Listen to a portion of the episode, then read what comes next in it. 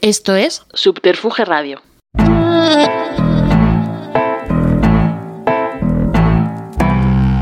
¿Y por qué no abríais, eh? Seguro que os estabais drogando tan a gusto ahí con las jeringuillas. Pasa, hija mía. No espíes por los rincones.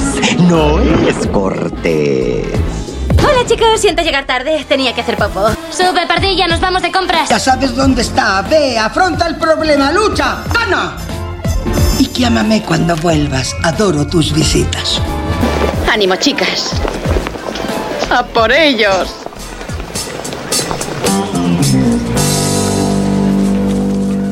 Hola, ¿qué tal? Muy buenas, bienvenidas y bienvenidos a Ni tan malas. Os habla María Ayer desde los estudios de Subterfuge Radio y hoy cuento aquí con la compañía de, bueno, una de las personas que más sabe de moda en España es la estilista y comunicadora también, Erea Louro. Bienvenida, Erea. Hola, muchas gracias, te has pasado. No sé tanto. Hombre, yo creo que sí, ¿eh? sí, sí. Y sobre todo eh, te agradezco mucho que hayas venido, sobre todo porque estás muy ocupada, eh, bueno, pues con todo tu trabajo, con tu podcast también, ¿qué tal vas? Pues muy bien, ahora grabando la segunda temporada y muy bien, así que yo feliz de cambiar un poco de contexto y dejarme un poco menos de moda, irnos a cine me apetecía un poco, la verdad. Sí, ¿no? Sí. bueno, ¿has hecho alguno ya especial, específico en, en tu podcast de He hecho All That She series. Wants, que se llama Sí, Ah, All de That She serie. Wants. He hecho una de las series que cambiaron la moda y por supuesto va a haber uno de, eh, de cine y moda, por supuesto, en breve. Uy, qué bueno, por favor, pues me lo apunto. bueno, pues a ver, has elegido un personaje que cuando me lo dijiste pensé, pero ¿por qué a nadie se le había ocurrido? Bueno, no, ¿por qué no se me ocurrió a mí cuando estaba ideando los personajes? Porque dije, ¿cómo no caí en, en esta, en esta mujer y en este personaje que además... eh, bueno, ahora hablaremos, pero merece mucho, mucho, mucho. mucho cuando revisionas la película. Bueno, esto es lo que dice ella cuando se la ve por primera vez en la película. Eran mis vacaciones. Entonces ella lo estropeó todo. ¿El cáncer es aquí? Bueno, pues la que hablaba era el personaje que se llama Marla Singer, interpretado por Elena Bonham Carter, el personaje femenino, el único personaje El femenino único. de El Club de la Lucha. Rápidamente, ¿de qué va la película? Bueno, pues eh, un joven cansado, que es Edward Norton, eh, se siente hastiado totalmente por su vida monótona, conoce a, eh, bueno, comienza a asistir a terapias en grupo, allí conoce a Marla, una mujer que le, con la que empieza una relación de amistad y desprecio, así deambulando entre las dos cosas, pero un día este hombre conoce a otro chico llamado Tyler Darden, un carismático vendedor de jabón, con unas teorías muy claras sobre la autodestrucción y sobre el, percio- el perfeccionismo, el cual considera que es cosa de los débiles. Así que el protagonista es convencido por Tyler Darden, al que le da vida a Brad Pitt, para luchar, para pelear, algo que irá sumando más adeptos y al final se convertirá en el susodicho Club de la Lucha. Bueno, ¿a ti qué te pareció la película? Pues es que, claro, esta peli eh, yo la vi cuando era adolescente, supongo que igual como la mayoría de nosotros. Entonces, claro, ¿qué me pareció? Pues es que no sé qué me parecería hoy si la viera por primera vez, pero sí que es verdad que es una peli que eh, me llamó la atención en muchos sentidos. Y yo creo que tiene sentido, ¿no? Cuando eres adolescente, pues toda esa, como toda esa energía, em, la música, tenía como muchos factores y sobre todo también es, Marla es un personaje que yo tengo muchas veces en la cabeza. Y eso, que es un personaje que en realidad es un personaje secundario, eh, pero me encanta, me parece que tiene muchísima personalidad y me parece que eh, se merecía, aparte de más protagonismo, no sé, un spin-off. Quiero saber más de Marla. Es que es, que es eso, es un personaje que tiene muchísimas eh, idas y venidas, dices, es- hay muchísimo, bueno, sobre todo el halo del misterio que está ahí, sobre todo sobre cómo se presenta también, que es una, vamos, un- una introducción perfecta como Sí. personaje. Luego tiene cosas que, bueno, en fin. A ver, la película la dirige David Fincher, el guion es de, de Jim Ulls, eh, basada en la novela de Chuck Palahniuk, Niuk, espero haberlo dicho bien, que siempre me lío con este nombre. Y, y bueno, sobre todo lo, lo- lo gordo de esta película es el, es el desenlace. Aquí vamos a hablar con spoilers Esto, y todo. spoilers. ¿Te, Supongo que la gente la habrá visto. o sea ¿te que- sorprendió? Eh, sí, en su momento sí me sorprendió. Muchísimo. Yo es que recuerdo, eh, bueno, yo no la vi ya en el cine, la vi cogiéndola en el videoclub y hablándola con una amiga mía dijo, ay, es que la cogieron unos amigos para verla en casa, tal, y me estaba aburriendo y me fui. Y le dije, pero no sabes cómo acaba. Claro. Y se lo expliqué y se quedó como, ¿en serio? ¿Qué me estás diciendo? Y yo, sí, o sea, me sentí fatal por haber hecho spoiler, pero digo, pero es que estaba ahí Hombre, el, el es, muy, es lo importante, claro. Es que si no, no sé. Por todo lo que cuenta, porque al fin y al cabo, bueno, pues una película que también, a ver, vista en el, pues no sé, la cogeríamos, es alquilada a lo mejor 2000-2001 Ujú. o 2002. Y, y claro, se te olvida eso y dices, bueno, no queda más que una película de tíos. Totalmente, claro, Y claro. aburrida o así, si no te gusta el, al Si no te oscuro, gusta eso, efectivamente, o toda esa agresividad, toda la violencia, que a mí personalmente además no es el- un tipo de cine que me guste, pero eh, bueno, me parece que la peli tiene algo más que eso. Y también creo que tiene como muchas lecturas, porque yo luego he estado leyendo de todo. Bueno, yo De creo que es la película que más seas de las que más, por el rollo de culto que tiene, es bestial y eso ha hecho que haya provocado un mogollón de estudios. A ver, bueno, película. Se estrena en 1999, que es un año eh, Claro. cumbre para el cine. Luego hablamos de títulos también que, que fueron de ese, de ese año. Pasa por Venecia, aunque se estrena en octubre en Estados Unidos, aquí en España llegaría en noviembre.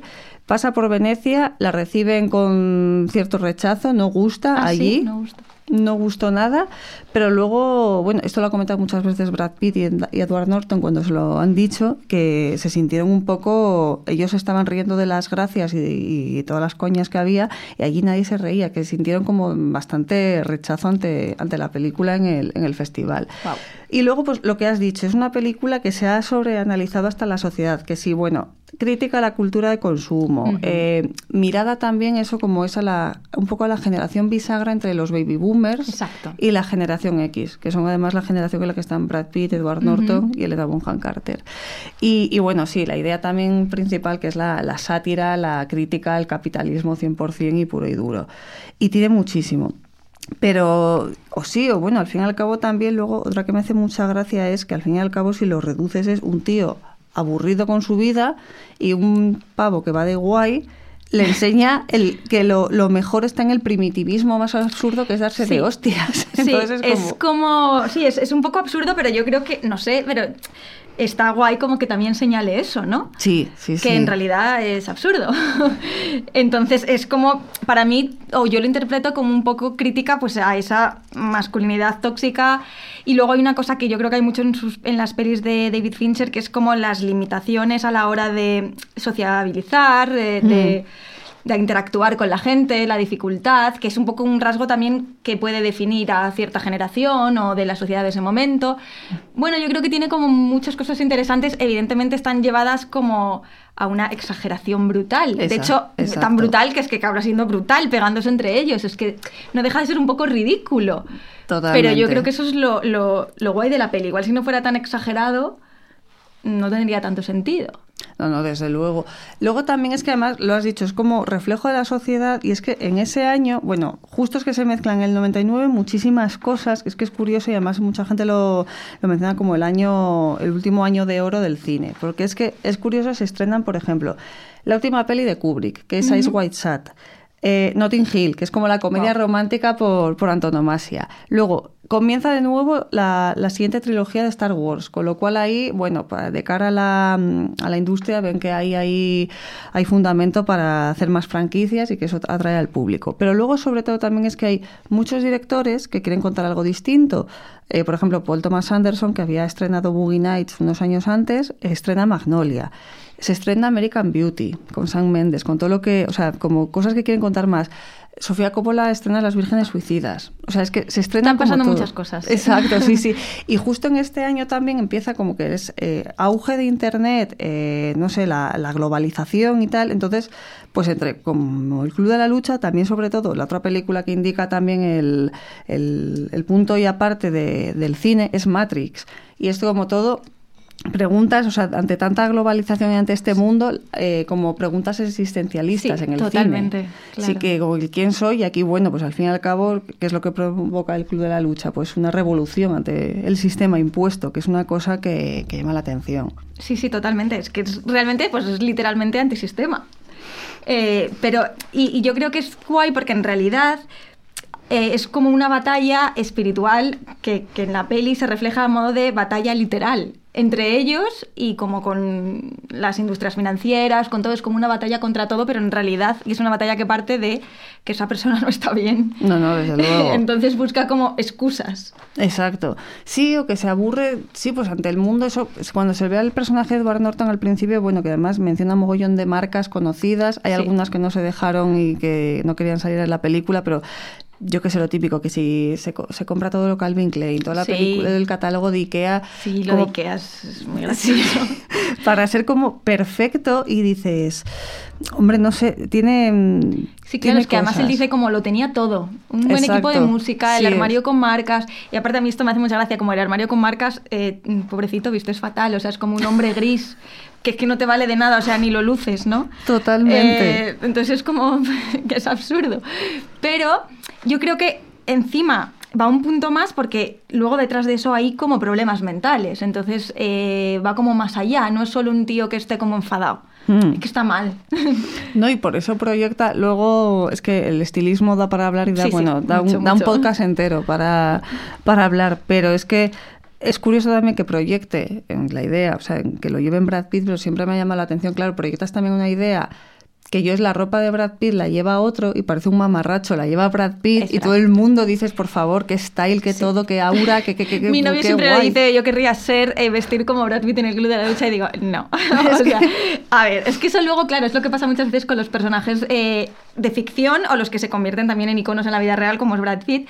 Eh, no vale, o sea, no, luego tú te vistes así, eso no funciona. Exacto, exacto. Es que no funciona, o sea, es, es- es guay, pero eh, de hecho se convirtió un poco en un icono, pero luego imitarlo, pues bueno, Hmm. mm, tú verás. Claro, tienes ahí peligras un poco Sí, porque sí. Brad Pitt solo hay uno. En fin, bueno, yo también me acerqué mucho a la película sobre todo y como mm, yo muchas, ya no tan adolescentes en ese momento por Brad Pitt, desde luego. Es que fue como el punto de atracción. Que, que era Claro, como claro, esto. normal. Exacto. Bueno, eh, cine de Fincher. También es curioso porque en sus películas, como salvo bueno, en Perdida, no que es la protagonista, la chica, o en La habitación del pánico, Sí. tampoco. Pero aquí, o sea, sus personajes suelen ser femeninos, secundarios, en el club de la lucha, en la red social. Siempre, siempre, siempre. He estado Eh, mirando, el 70% de sus personajes son masculinos. Es tremendo. Y las mujeres son personajes secundarios normalmente y aparte he visto mucho como que no interactúan ni siquiera entre ellos, son como siempre con la trama de, de un hombre que también es lo que pasaba con Marla. Marla es Mm. como que no sale por ella sola, ¿no? Totalmente, sí, sí. Y eh, bueno, la única que es así un poco más diferente es el curioso caso de Benjamin Sí. Button, que la gente la rechaza mucho. A mí es una película que me encantó, pero no sé, es una película muy convencional, muy tradicional. Pero bueno, y ahí al fin y al cabo creo que es la más. Aparte que es una película, bueno, sí, pues muy del al uso y muy típica Sí, y muy, pero tiene muy un punto académica. poético a lo mejor. Claro, sí, sí, pero ahí están más o menos igualados Sí. los dos. Sí, sí, aunque sí, los dos son protas. Sí, él tiene muchos personajes masculinos y también con, como con estos rasgos que comparten, ¿no? Como un poco perturbados, mm, con dificultades para hablar con la gente, para socializar de manera normal, como frustrados, ¿no? No sé, Mm. también en The Game. También, cierto. Sí, es como que lo tienes todo, pero ¿y de qué te sirve? No sé, es un poco... Sí, sí, como que mm, le cuesta mucho en ese sentido y hablan mucho eso, bueno, en este, cada uno en distintas, en distintos ámbitos. El tema sí, la socialización que no, no lo llevan bien. Bueno, en el Club de la Lucha, claro, es que también no, no había otro director mejor que hacerlo Claro. que él, sin lugar a dudas. Y en Seven también, que bueno, el que no socializa tanto ahí es el personaje de Morgan Freeman. Yo creo Sí. el de Brad Pitt es como el Sí. niño, un poco el, el que quiere hacer cosas, el que no, no, que quiero aprender, que quiero ser poli y tal, pero hay el que, sí, el personaje raro como para Sí, adentro, por así decirlo, sí, es el, es el, sí. el policía anciano. Y bueno, aquí sí, lo que tú has dicho, Marla, aquí va el son de, de ellos. Sí. Y, y ellos son to- totalmente los que evolucionan, los que hacen que la historia siga rulando. Y de hecho también el guion, que este, creo que este guionista no volvió a escribir, pero es que tiene muchísimas perlas en general y cosas de para criticar a la sociedad. Por ejemplo, el, el jefe de Norton, el malo, por así decirlo, cuando dice váyase a casa y tome las riendas de su vida. Y esa frase se sigue diciendo cuando eso, en, en cursos de coach, en cosas de charlas y así, se sigue diciendo toma las riendas de tu vida. Entonces Sí, es como una frase que, qué fácil. Y el, y, o sea, el, el, el personaje de Edward Norton, que, bueno, no lo hemos dicho, que no tiene nombre en teoría. en la- Narrador, ¿no? Sí, el narrador, aunque en teoría cuando a veces dice Jack, Jack, soy el sí. soy la venda oscura o soy Sí, el sí, hastío, el lado oscuro de Jack o no sé qué, o soy el, el no sé Es qué que de esto Jack. lo dicen en la peli, por lo visto en la novela es el narrador y ya está. El narrador, vale, vale. Pues sí, sí, narrador, como además se le suele llamar también en las fichas eh, de las películas y tal. eh, es el, el prototipo de persona cansada, pero que ese personaje 24 años después sigue existiendo. Todo el mundo, sí. Es como, qué narices de, de decir esto y por eso hace gracia, aunque ahora a día de hoy está tan visto esto de no, siéntete bien y esa frase además a veces puede dar un poco de tirria. No, totalmente. Es como, ¿estás triste? No, estás triste, claro. Qué fácil. Es como si esa filosofía que hay ahora. Es que esta peli en realidad ahora bueno, podría ser muy actual también. Sí. Y si encima lo extrapolamos, pues no sé, yo me lo imagino pues más como haciendo chats por internet y que se quedándose para pegar eh, en chats o cosas así. Y que esto fue como más en la calle.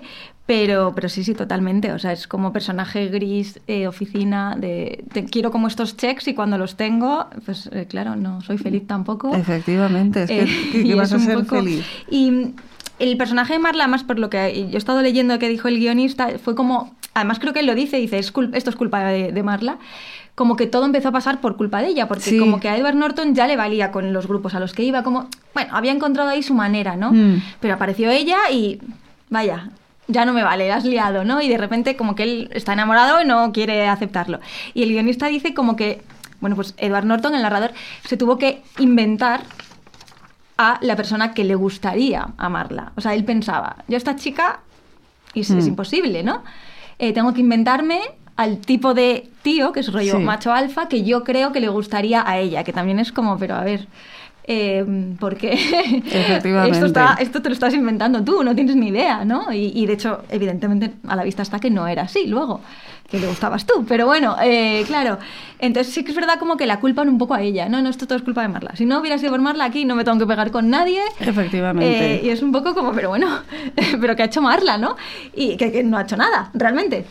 Eh, simplemente, pues bueno, invadir su espacio y es como que él no sabe relacionarse con ella. A mí me encanta y me encanta cómo está interpretado, que además, no sé, eh, eh, que este personaje no lo iba a hacer ella, ¿tú sabes esto? Sí, sé quién lo iba a hacer, sí. Qué sí. fuerte es eso, ¿eh? Es que ahora te imaginas a otra Marla que no sea ella. Es curioso, bueno, así... Es, es fuerte, porque para mí es 100% ella. No, no, Es que no puede ser. es Estas que- cosas chocan mucho cuando luego las sabes. Era eh, la que iba a ser en principio iba- era Courtney Love. Courtney Love, que estaba con Edward Norton en ese momento, que es que es, es muy, muy gracioso. Y fue como por culpa de Brad Pitt, ¿no? Brad Pitt quería protagonizar la película de Gus Van Sant sobre Kurt Cobain y, eh, Courtney Love dijo que no, que Brad Pitt no, que Brad Pitt no le entendía, cosa no estoy nada de acuerdo con eso. Creo que Brad Pitt sí entendería a Kurt Cobain. Sí. Eh, creo. Ella sabrá mejor, pero yo, vamos, me hubiera encantado Brad Pitt como, como Kurt, la verdad. Pero. mm, Y como que mm, de repente cogieron a, a Elena, ¿no? Y, y esto choca muchísimo, pero es verdad que ella antes. Claro, yo es que ahora me imagino. O sea, Elena me cuadra con esa estética 100% y luego Mm. con Tim Burton, pero todo eso fue después. Sí. En realidad, ella hasta ese momento no la habíamos visto, yo creo, como en esos papeles, con esa estética que le pega muchísimo. Es que ya había hecho una habitación con vistas, Lady Jane, como cosas un poco de época. Es otra, otra persona. Es la cara, sí, sí.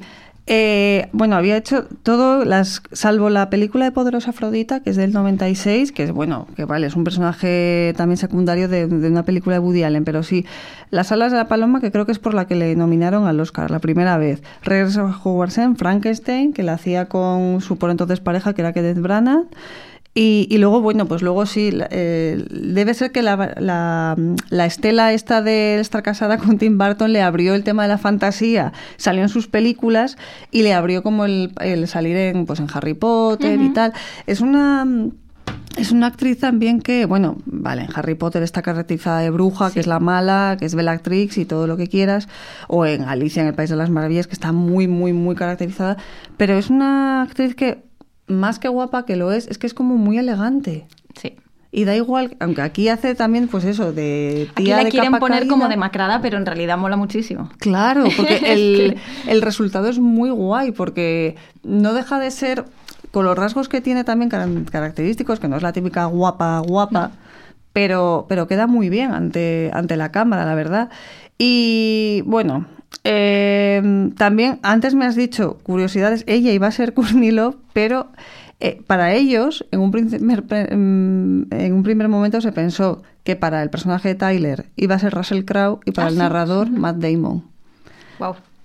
Bueno, no. lo sé, es imposible imaginárselo ahora, ¿no? No, no, no, imposible, imposible. es que son muy característicos los... Y además es el casting mejor cogido, Yo creo Edward que sí, Norton. Edward Norton es perfecto. Sí.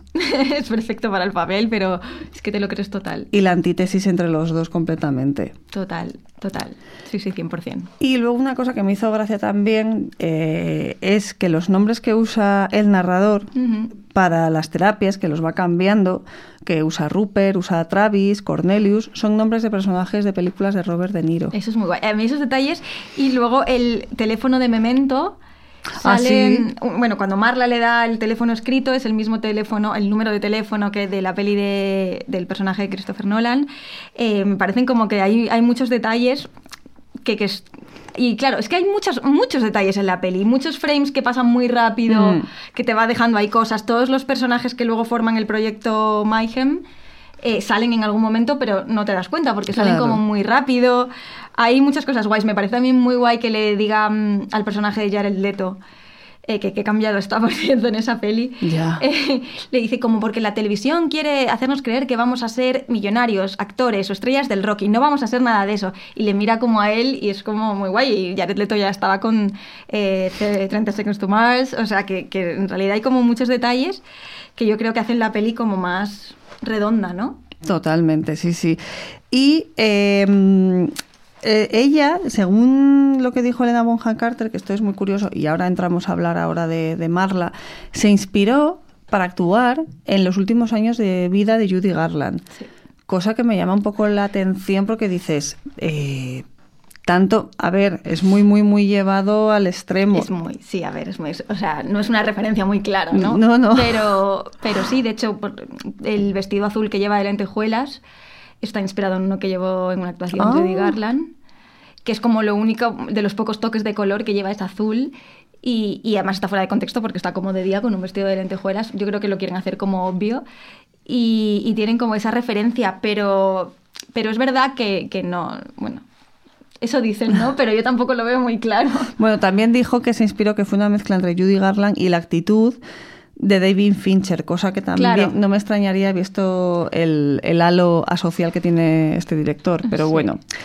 A ver, Marla, el personaje, se, se desconoce mucho de ella, eh, empieza siendo pues es un personaje activo, por así decirlo, en la, en la película, pero eh, bueno, sobre todo la conocemos gracias a, a las conversaciones que tiene con Edward Norton y, por ejemplo, en esta conversación que vamos a escuchar.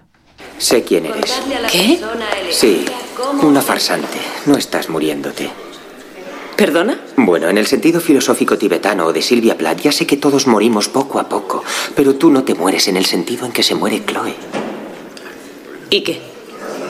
Estás aquí como turista. Te he descubierto. Estabas en melanoma. Te vi en tuberculosis, te vi en el grupo de cáncer de Y testículo. yo te vi practicando esto. ¿Practicando qué? Pegándome la bronca. ¿Te resulta como esperabas? ¿Rupert?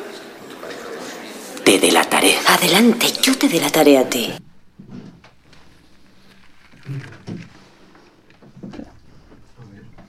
Hago un corte simplemente, sí como es justo. ¿El, el primero lo has escuchado? Es que justo lo he, lo he empezado a oír y juraría que es que he dicho, ah, bueno, era como el final, como era tan cortito, he dicho, igual es que... y como Sé quién eres. Ah. ¿Qué? Sí, una farsante. No estás muriéndote. Vale, vale. ¿Perdona? Bueno, en el sentido filosófico tibetano o de Silvia Plath, ya sé que todos... Uy. Vale, pues cuando me digas sigo, ¿no? Como si lo hubieras... Vale, vale. Vale, a ver, así tal como se presenta, que parece que le saca de sus casillas y como bien has dicho, que todo empieza por ella, que parece que es una chica fuerte, que es independiente, Sí. que mm, se gana la vida como puede o de esa forma un poco así tal. Bu- Bueno, se la ve de hecho sacando ropa de, de la lavandería y yéndola a vender a la tienda de al lado, de segunda mano, que es como... Y, él- y el otro alucina. Pero sí que además de... mm, como que el otro le, le llama la atención que pase de ella. Y es, y es lo que has dicho exactamente, que es como que parece fuerte, que parece como, jo, qué guay, y, y- y no le hace ni puto caso al fin y al cabo. Sí, yo también creo que es un, poco... A mí me sorprendió sobre todo que supone que la peli tiene 24 años, entonces es como, wow, es muy joven, ¿no? Eh, claro, y esto no lo sabía y, y yo, no sé, me imaginaba que tendría más edad. Es como que todo su personaje para tan joven me Mm. parece como, ostras, wow, ¿no? Pero claro, no sabemos qué le pasa, en realidad no sabemos por qué es así. Eh, sí que es verdad que es un personaje como un poco de femme fatal, ¿no? Mm. Eh, pero claro, o sea, yo sí la veo como un poco típico personaje de heroína en cierto modo, como fuerte, pero es que está como agotada. Es como que, em, sí, pero es que no puedo más con la vida, entonces me da igual todo.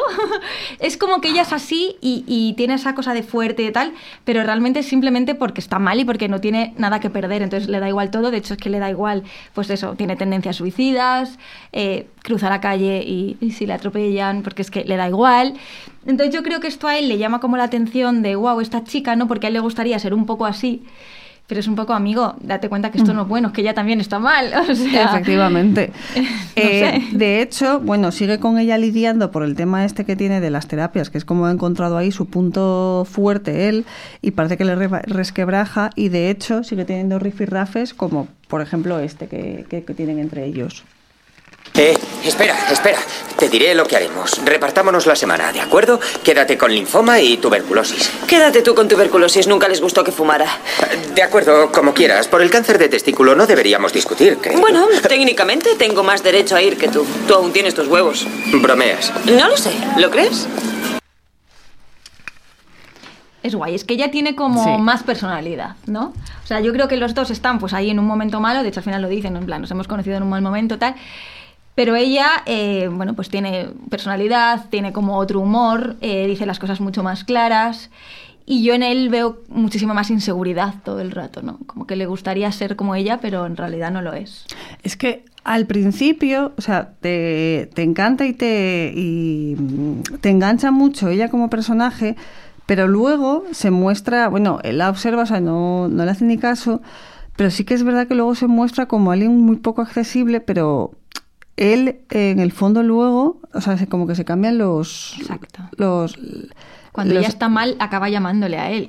Efectivamente, entonces es como que ella al final el personaje va decreciendo y, y él sigue creciendo. Entonces Sí. es como cuando se sabe, ojo, esto cuando estamos viendo la película y sabemos que el narrador es el narrador, o sea, Sí, el chico es el chico y. Tyler es Tyler. Pero claro, es que es una...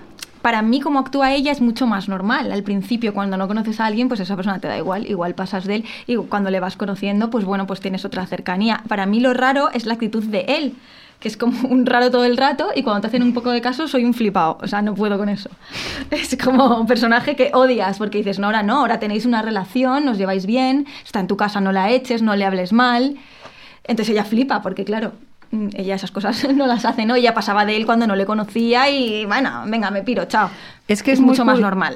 Y es curioso, sobre todo porque es que lo que dice luego la mm, eh, cuando hablan por teléfono eh, es muy es, es exactamente eh, condensa muchísimas cosas. Vamos a oír esa llamada de teléfono.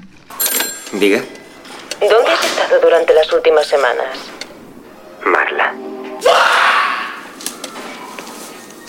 ¿Cómo me has encontrado? Dejaste este número en el contestador. ¿No te he vuelto a ver en ningún grupo de autoapoyo? Nos lo repartimos. De eso se trataba, ¿recuerdas? Sí, pero tú no has asistido a los tuyos. ¿Cómo lo sabes? Hice trampas. He encontrado uno nuevo. ¿En serio? Solo para hombres. ¿Como el de los testículos? Este no es un buen momento, ¿vale? He estado yendo a deudores anónimos. Allí sí hay personas realmente jodidas. Perdona, tengo que irme. Yo también. Tengo el estómago lleno de Xanax. Me he tomado todo el frasco. Quizás haya sido demasiado. Imaginaos el espectáculo de Marla Singer tambaleándose por su apartamento. Pero no se trata de un auténtico intento de suicidio, sino más bien una llamada de socorro.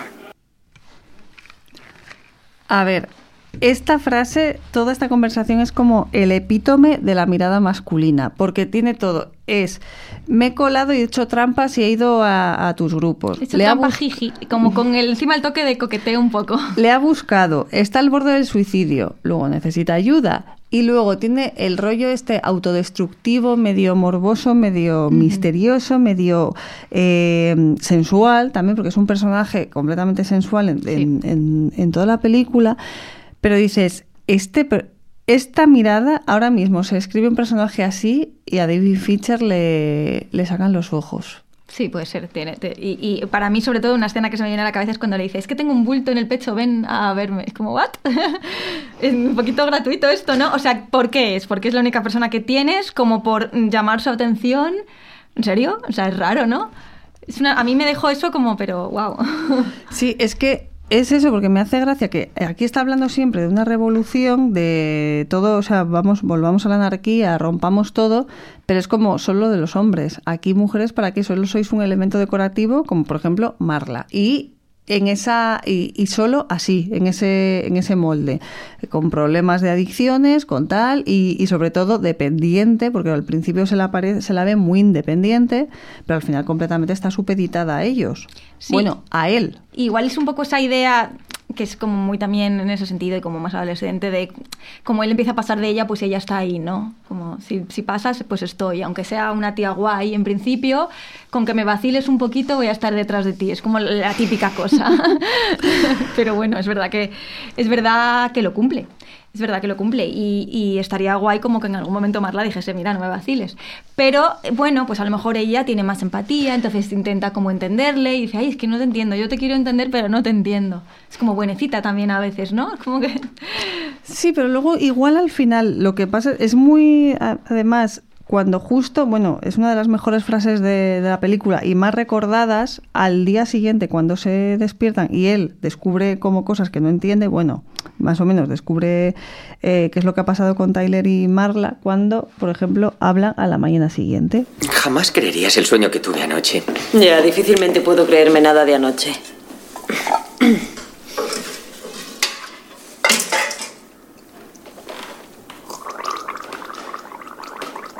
¿Qué estás haciendo aquí? ¿Cómo? Estás en mi casa. ¿Qué haces en mi casa? Que te jodan. Luego descubres lo bien escrita que está esta película con esta conversación que dices, eh, maravilloso. Claro, claro, es que de repente esto cambia todo. Pero sí que es verdad, bueno, esto viene después de la escena de sexo que Ajá. Se grabó con, eh, con cámaras tipo pues, como las que se usaron en Matrix, cámara lenta, estuvieron muchísimo tiempo por lo visto eh, eh, grabando y además era, eh, bueno, mm, Marla y, y Tyler Darden y, y Brad Pitt y las grabaron de distintas maneras total y luego es muy cortita la frase, pero bueno, se ve así como medio de sueño, medio de tal. Y, y sí, que ha sido como todo también eso, todo idealización de él en, en sus fantasías, en todo. Y como que luego parece, o sea, se enfada por lo que ha hecho, pero mm, como que hace con ella lo que en su vida normal no, no haría. Es una cosa muy, muy llamativa. Y sobre todo se ve, porque esto es ya lo que pone un poco de los nervios, con la conversación que tienen Tyler y el narrador.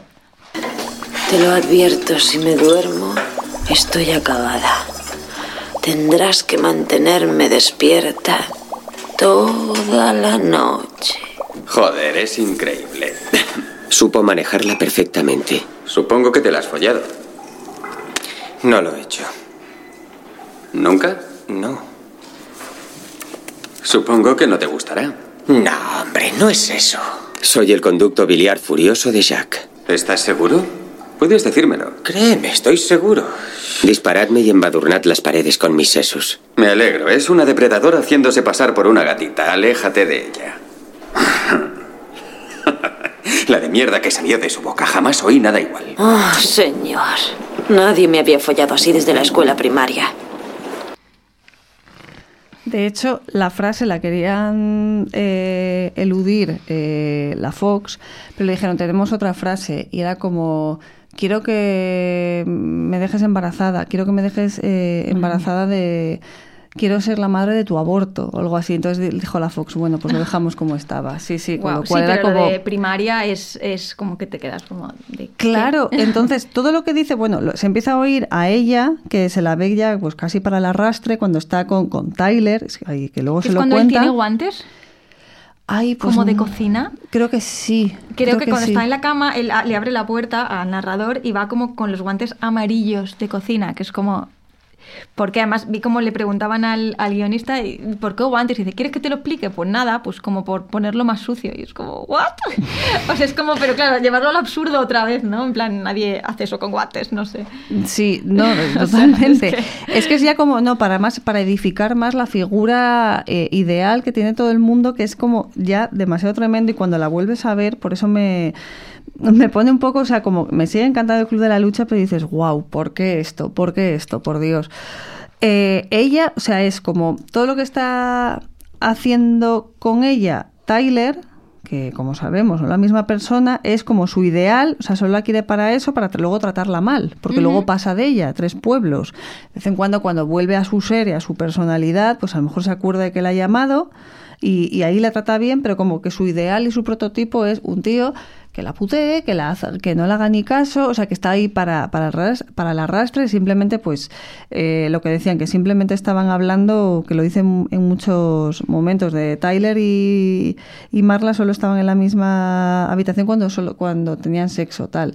Y dices, es que este en teoría es tu ideal, como te estás proyectando en Tyler Darden, esta es tu ideal de belleza. O sea, tu ideal de belleza, tu ideal de pareja, que diga. Sí, eh, claro, yo creo que es una mezcla entre cosas que él no se atreve a ser, que igual tiene como muchos instintos ahí como reprimidos, pero también yo creo que nos lo quiere vender un poco como lo que piensa que a ella le va a gustar, como un tío como que le meta caña, no, es que es esta idea, es que un poco básico todo en realidad, Hmm. Eh, pero em, yo creo que si algo bueno se puede sacar de eso es que en realidad en algún punto él se da cuenta de que no. De que, de que en realidad no, por eso eh, lo que hace es, o sea, es como esta cosa de, o sea, Brad Pitt es como el, el hombre más primitivo en todos los sentidos, Mm. de todo me da igual, Sí. eh, venga, paso de ti, eh, lo que sea, ¿no? Pero el narrador al final reconoce que ese caos en todos los sentidos que ha creado Tyler es como incluso más deshumanizante que todo lo anterior. Entonces lo que hace es como, vale, yo he construido el macho alfa, que a mí me gustaría en cierto modo ser, pero lo acabo matando porque veo que no. Y, y matas a ese mito y en realidad me voy con Marla. Entonces dices, bueno, ok, te has dado cuenta de que esto está mal, ¿no? Yo al final saco un poco esa lectura. Es al final el triunfo del amor, al fin y al cabo. Exacto. Porque otra de las cosas también que tiene la película Míticas es el final de los dos cogidos de la mano, sonando el What is my man, y, y él le dice, bueno, otra frase también que se sigue usando por los siglos de los siglos, que es la de, me has conocido en un momento difícil de mi vida, en un momento Es como, "Uy, complicado. perdón, ha sido un momento complicado. Sí, eh, y de hecho en, en la novela el, el final no es así. Es es solo final de la peli. Y mm, en el final como que no estalla todo, está como mal fabricado lo que hacen, como que no estalla. Y hay como luego el final del libro es él en el psiquiátrico y Marla le escribe cartas. O sea, no es tan Ah. romántico. No, ya, ya. O Bueno, sea, ni es tan catastrófico ni es tan romántico porque no va ella como a la escena, como mm, tal, y entonces se quedan juntos. No, Mm. o sea, no se sabe cómo qué relación hay porque se escriben cartas, pero quizás no es una pareja, no es, no es amor, quizás siguen siendo amigos. Y de hecho, en China cambiaron el final de la peli. Y mm, hay como polémica con eso porque, o sea, en vez de cambiar el final, lo que hacen es cortarlo, como en la última escena, y aparece un cartel que dice fue la policía y los detuvo. ¿Ah, sí? Sí, sí. Qué fuerte. Entonces, como, bueno, no es cambiar el final, es poner un texto, vale, ok. Eh, y hubo como polémica porque el, el escritor dijo como, bueno, pues se parece más a mi final. Y es como, tío. Y el guionista se ofendió un poco porque dice, jo, si es él le encantó la peli y no estuvo con nosotros y nos ayudó. Pero es verdad que se parece un poco más a su final. Sí, bueno, de, toda- todas maneras también, luego es que también la gente con estas cosas de mm, eh, también de avisar y, y así hay que tener también un poco de, de- de manga abierta, porque es que dices, bueno, otra cosa también en hay. En la película se dicen muchas veces los ingredientes de para hacer bombas y así, Ah, sí. pero se las decían bien, salvo eh, no contaban los ingredientes del todo, por si acaso Por si alguien acaso. se les daba por hacer el terrorista Claro, es que por con ahí. esto hay que tener mucho cuidado porque dicen que después de la peli la gente creó muchos clubs de la lucha en sus ciudades. Es tremendo. Adam Driver formaba parte de uno. ¿En serio? Sí, que no sé, no entiendo mucho, claro. Sí, sí. Como ¿Qué que no le pega, pero sí. ¡Qué fuerte!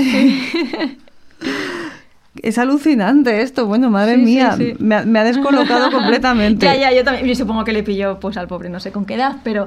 No, no, que dijo... O que le llamaba la atención, pues el boxeo, lo que sea, ¿no? Entonces, Claro. la excusa era esa. El club de la lucha está de moda.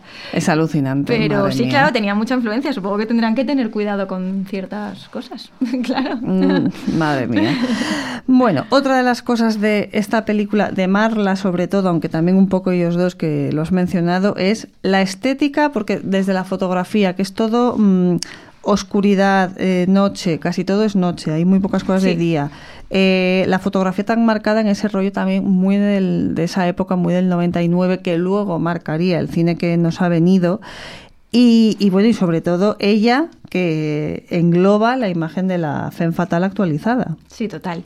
Eh, a mí me parece que la estética es muy guay y yo siempre hablo de vestuario y me encanta. El director de vestuario es Michael Kaplan, que fue también director de vestuario de Blade Runner y algunas pelis de Star Wars.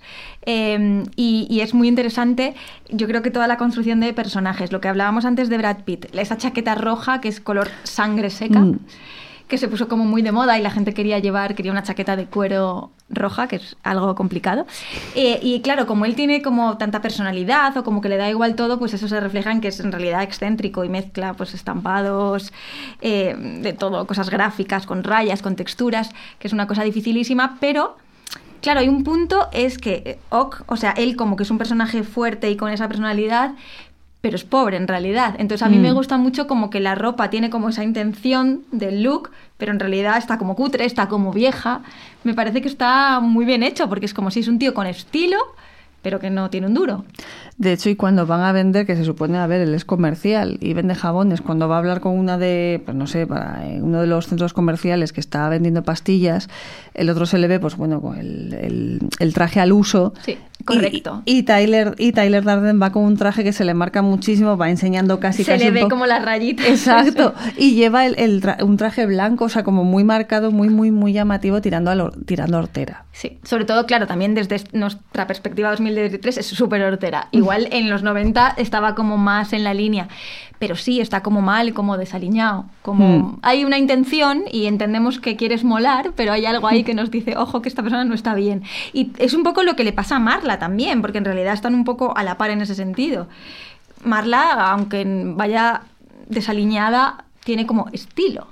Sí. Y mm, es como, es pobre, entonces evidentemente su ropa es cutre y la vemos en tiendas de segunda mano y tal. De hecho, todo el vestuario de la peli que lleva ella realmente lo compraron todo en tiendas de segunda mano, menos una chaqueta eh, que es negra, que es de Rick Owens, que es un diseñador eh, parisino, que es como el diseñador más oscuro, así como tal, entonces viene muy al caso. Mola que lleve una chaqueta de Rick Owens, pero lo demás es como de tiendas vintas.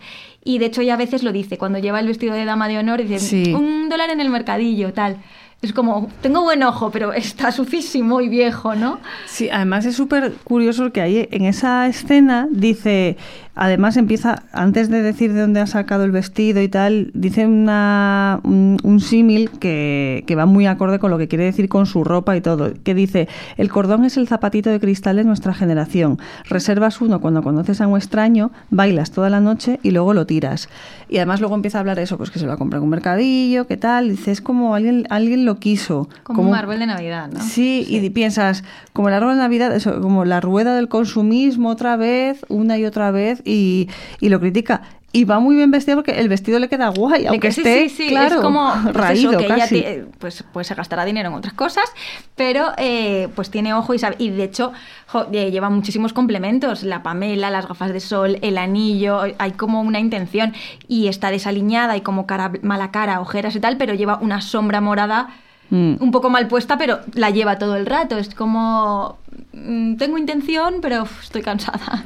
Y luego, aunque lleva el pelo corto también, sí que es verdad que no sé si se empezó a llevar ahí, que es también muy, ya muy 2000, claro, 99, Claro, 2000, es- lo del plan, las coletitas. Las coletitas. Aunque tiene el pelo corto. Sí, sí, y yo creo que define muy bien la estética de la época y yo creo que en realidad también lo puso un poco más de moda su personaje. Es que en esa época, ahora tenemos como han pasado pocos años, pero hay muchos más referentes de estilo de muchos sectores. Pero yo creo que en ese momento el cine era o sea, creaba como personajes muy icónicos y, y había muchos referentes. De hecho, eh, como unos meses después del Club de la Lucha, Versace hizo una colección que se llamaba Fight Club Collection. Ah, o sea que claramente influyó muchísimo. Muchísimo. Y las búsquedas, eso de la chaqueta de cuero roja, mm, las marcas empezaron a hacer ese tipo de prendas. Es que influyó muchísimo. Pero es, es curioso, ¿no? Como que sean personajes aspiracionales los del Club de la Lucha, porque, mm, ojo, Ya. ¿no? no sé. De hecho, la imagen de ella, la, la imagen mítica de ella es cuando sale la primera vez, que además es como el fotograma que más se ha marcado de ella con las gafas, tal, y fumando con el halo de... Y ese es como el, el- lo que le ha hecho icónico al, y es al como rol. de Femme Fatal, que es que siempre esa idea ahí como oscuro y como fumar y como tal, pero hay como misterio, es que en ella hay mucho misterio, es que no sabemos en realidad qué le pasa a Marla, porque lo que sabemos es, cuando dice lo de sexo en primaria, estás hablando de abusos, no, Mm. no sabemos, eh, tal, ¿qué te pasa? ¿Quién eres? ¿no? Claro. Y ese misterio es el que, por eso a mí me parece un personaje tan interesante, porque no tenemos ni idea de quién es. Sí, desde luego claramente necesitaría un De los otros sabemos que el padre ausente, tal. Ah, que hay una frase que dice Tyler, que es como muy fuerte. Somos eh, una generación de hombres criados por mujeres. De verdad lo que necesitamos es otra mujer. Es Ah, es como, verdad. wow, wow. No sé, esta frase, ¿no? Y otra cosa también de los eh, del, estilo de Tyler Darden, que lleva muchas camisas, a mí, claro, en su momento a lo mejor llamaría la atención tanta, tanto estampado, pero a día de hoy, pues no sé, a lo mejor tú lo sabrás mejor, pero en los últimos años sí que se ha visto muchísimo más estampado y es muy normal ver a la gente, o sea, a chicos que diga, Sí. chicas eh, siempre al fin y al cabo, pero con esos estampados tan marcados. Sí, Hay una camisa que digo, esto se llevaría ahora perfectamente, una que tiene hojas como de otoño, muy chula. total. Y dices, en ese momento, claro, dirían, pero este de en qué ese va. momento yo creo que no era lo normal. Aparte, claro, estamos con los 90, era como un rollo todo muy grunge, que Marla sí que lo lleva, eh, pero él es como que va un poco por libre y, y por eso mezcla, de hecho hasta su albornoz, es como con, como con tazas, ¿no? Y hay una cosa muy curiosa, que claro, eh, narrador y, y Tyler son como totalmente contrarios en la forma de vestir, pero comparten ropa interior Ah, comparten boxers. Y eso, claro, es una pista de lo que está pasando. Y esas como pistas que meten ahí Mm. a mí me gustan mucho. Por ejemplo, también que el narrador siempre es el copiloto, pero siempre sale del coche por la puerta del conductor. Así, es Entonces verdad. eso es muy interesante porque es que nos van dejando pistas todo el rato. Con esa escena también muchas veces en la productora les avisaron de aquí tenéis un fallo de récord y le dijeron, no, no, que es no, así. no es un fallo de récord, no, claro, que bueno, no, no, claro, claro. O cuando llama por teléfono, una de las primeras pistas es cuando llama por, bueno, lo del incendio en su casa y es como, mm, eh, llama a Brad Pitt, no coge y luego le llama a él y pone, no hay llamadas, no, mm, no se aceptan llamadas entrantes. Es como, ¿cómo puede ser si te está llamando? Es como que, claro, Mm. pero no, no sé, como todos los personajes son un poco raros, como yo al principio cuando vi la peli nunca pensé, a mí me sorprendió muchísimo el final. Sí, sí, no, no, te, lo- no te lo esperas para nada. Es difícil, a día de hoy igual, pues yo qué sé, alguna persona a lo mejor Sí, te lo podría sí, saber sí, o sí. leer, pero a- era, impo- era casi imposible de adivinarlo, a lo mejor por las pistas o así, que luego a lo mejor es como para el segundo visionado. Exacto. Has dicho el albornoz eh, famoso. Por lo visto, Brad Pitt se lo pidió a un compañero suyo que se lo había visto y dijo, déjame esto que es muy de Tyler Darden. En serio, me encanta esas historias de cuando los actores como que se meten muchísimo... Juraría, no sé si eh, uy, Tyler, Brad Eso. Pitt o David Fincher, pero creo que es Brad Pitt el que lo, lo tenía en mente y lo recordaba y dijo, esto le va a ir perfecto al personaje. Qué guay, qué guay. Sí, sí, en fin. Bueno, eh, nos quedamos con esa idea de que, vamos, al final, y es un poco lo que quería decir Fincher, al final gana el amor dentro de tanta destrucción y en el mundo este, que eso podríamos... Es que es muy actual, ¿eh? Exacto. Es que claro, lo que pasa es que, a ver, claro, yo todo el rato pienso, vale, pero este señor se, tiene una enfermedad mental, entonces, por favor, o sea, está como en cierto modo justificado porque, mm, vale, bueno, pobre, ¿no? Eh, pero es verdad que es como una cosa muy actual, muy actual. Yo, vamos, en los anteriores programas también lo piensas y, y casi siempre, o sea, al final es que luego las, las moralejas a día de hoy también siguen existiendo, dices, y siguen sin- siendo permanentes y siguen, vamos, totalmente actualizadas con un punto así, pero esta, al fin y al cabo, es que se puede coger perfectamente. El mundo se va a la mierda, pero bueno, al fin y al cabo nos queremos. Es cogido así. Bueno, eh, ¿cómo te imaginarías ahora o a, a la buena de Marla? ¿Qué sería después de ella? Ay, Marla. Eh, la verdad que me la imagino, no me la imagino con narrador. Ni de No. broma. Sí, sí, le ha No la dejado imagino. por pesado y por soso. No, no, me la imagino como a su rollo totalmente, como un poco esa mujer que ella quizá hubiera sido, claro, porque ella era muy joven, tenía problemas, no tenía dinero, entonces, claro, eh, ella tampoco eligió quién era, que yo creo que eso es un poco lo, lo de su personaje, pues Mm. ella era quien le tocó ser, ¿no? Y, y ahora yo creo que me, me la imaginaría como ella hubiera sido de verdad que es pues una persona pues eso con personalidad me la imagino como con mucho sentido del humor eh, y me la imagino totalmente independiente y, y Sí. escarmentada un poco Que ha conseguido ya, al fin y al cabo, su libertad y sus, y sus metas en la vida. Exacto. Y sin pesados alrededor. Exacto. Bueno, pues, eh, Erea, ¿hay algún otro personaje que sé que hay, o algún personaje icónico, secundario? A verlos hay muchos, pero me da que algún otro también te sí lo a tienes mí en me gustan mucho en realidad en general todos los personajes secundarios de Wes Anderson. Oh, Todos, es que todos, es que no tuvo, o sea, todas las mujeres de personajes secundarios me parece, el otro día estuve viendo otra vez Life Aquatic que te lo comenté y dije, es que madre mía, es que esto es una maravilla, porque también, claro, yo voy a lo mío que es al mundo moda, ¿no? Entonces, eh, la estética en Wes Anderson es, es increíble y me parece que tremenda. Eh, construye a los personajes como en base a todo eso y, y me parece me parece increíble, pero teníamos que hacer otro otro episodio. A mí me encanta, mira, también, bueno, así me viene a la mente como flashazo, es que yo soy muy fan, no me gusta su cine en general mucho, pero me encanta el Gran Hotel Budapest. Y me gusta, por ejemplo, la ricachona que hace Tilda Swinton. Es que ejemplo. bueno, Tilda- es que Tilda, a ver, Tilda Swinton es lo máximo siempre, pero me parece que elige muy bien a estos personajes. Hmm. Como con un puntito así como... No sé, a mí me gusta cómo trata a los personajes eh, femeninos y Sí. Wes Anderson me hace como gracia. Sí, sí, les trata y además es como, luego les ves y a ver, son, son personajes siempre en, en lo más bajo del mundo, que tienen como problemas y así, eh, de cualquier tipo, pero les trata igual, a ellos y a ellas, en general, así mm, a grandes rasgos no creo que haya muchas diferencias, pero sí, Sí. son personajes con muchos problemas eh, intrínsecos y, y sí, sí, y, pero muy icónicos, la sí, verdad. sí, total, total, me encanta. Bueno, Erea, pues oye, muchísimas gracias por haber venido a hablar a Ni tan malas. Te seguimos en Podimo, en All That She Wants. Gracias. Y, y esperamos que, bueno, que nos sigas escuchando y, y a ver si viene sino para otros, que quién sabe. Porque Fenomenal. personajes hay para rato. Exactamente, muchas gracias a ti por pensar en mí. Nada, a ti, por favor.